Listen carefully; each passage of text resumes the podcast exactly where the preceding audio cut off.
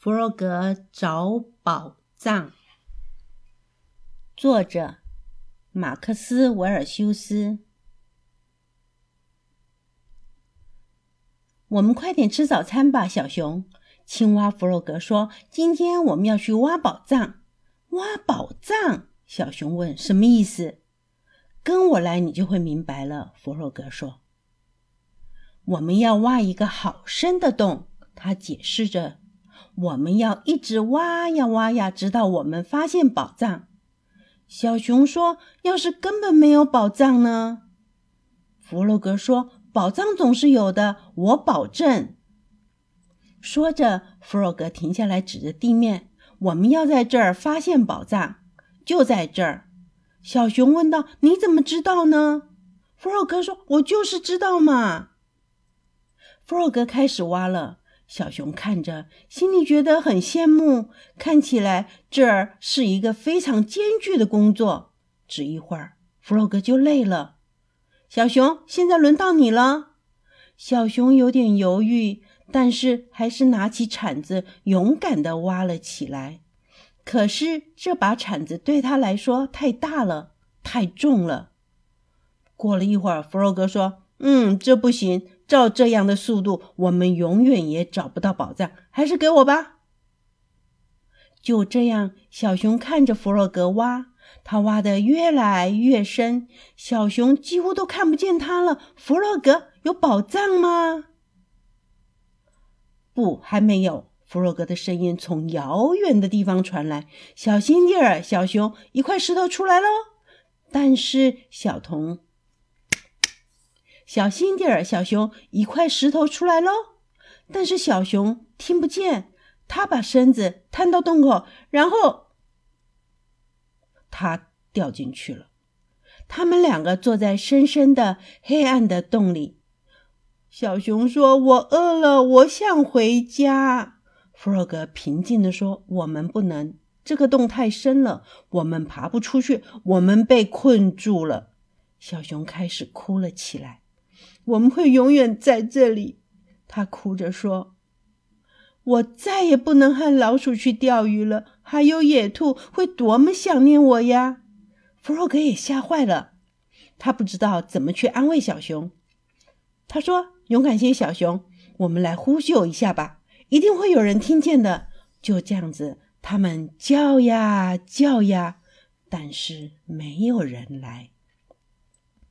接着，弗洛格有了个新主意。他说：“我们来唱歌吧，让我们来唱个坐在洞里的歌，鼓励自己。”月亮升上来了，夜晚来临了。弗洛格和小熊唱了又唱，直到他们都累了，睡着了。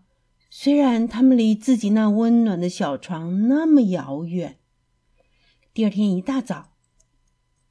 鸭子出来散步的时候，走过了一个大土堆，他叫道：“多奇怪呀！昨天这里还没有这个呢。”然后他看见了那个洞，就去把小猪给找来了。小猪趴在洞口，朝下面喊道：“喂，有谁在里面吗？”弗洛格和小熊一起叫了，说：“我们在里面，是我们。”弗洛格和小熊，我们出不去了。小猪说：“我想，我们应该去把老鼠叫来。”鸭子赶快跑去了，一面用最大的声音尖叫着：“老鼠，老鼠，快来呀！”弗洛格和小熊被困在一个洞里了，他们出不来了。老鼠知道应该怎么做，他从谷仓里扛来了一架梯子，和鸭子一起飞快地来到了事故现场。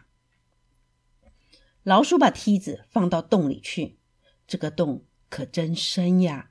梯子一下子就看不见了。大家叫着：“爬上来，小熊，还有弗洛格，你要跟着爬上来呀！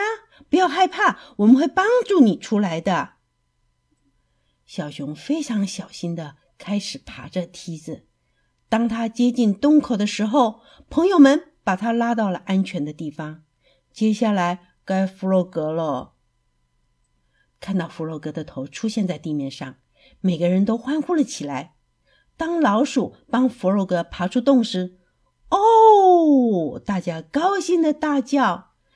可是你们到底在下面做什么呢？野兔焦急的问道。这么深的一个洞，真是危险呀！我们必须马上把它填回去。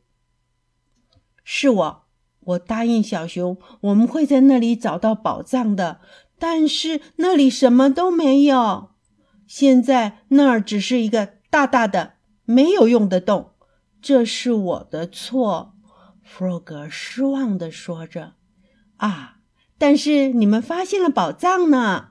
老鼠严肃地说。他蹲下来，捡起了旁边的一颗石块。这块石头有一千多万年喽。老鼠用袖子不停地擦着石头，直到它发出了闪亮的光彩，然后把石头递给了弗洛格。弗洛格简直不相信自己的眼睛，高兴地笑开了花。谢谢你，老鼠，弗洛格自豪地说。但是。我想这是小熊的宝藏，我要把它给了小熊，因为它是那么的勇敢，也还因为我答应了他。这个故事就说完了。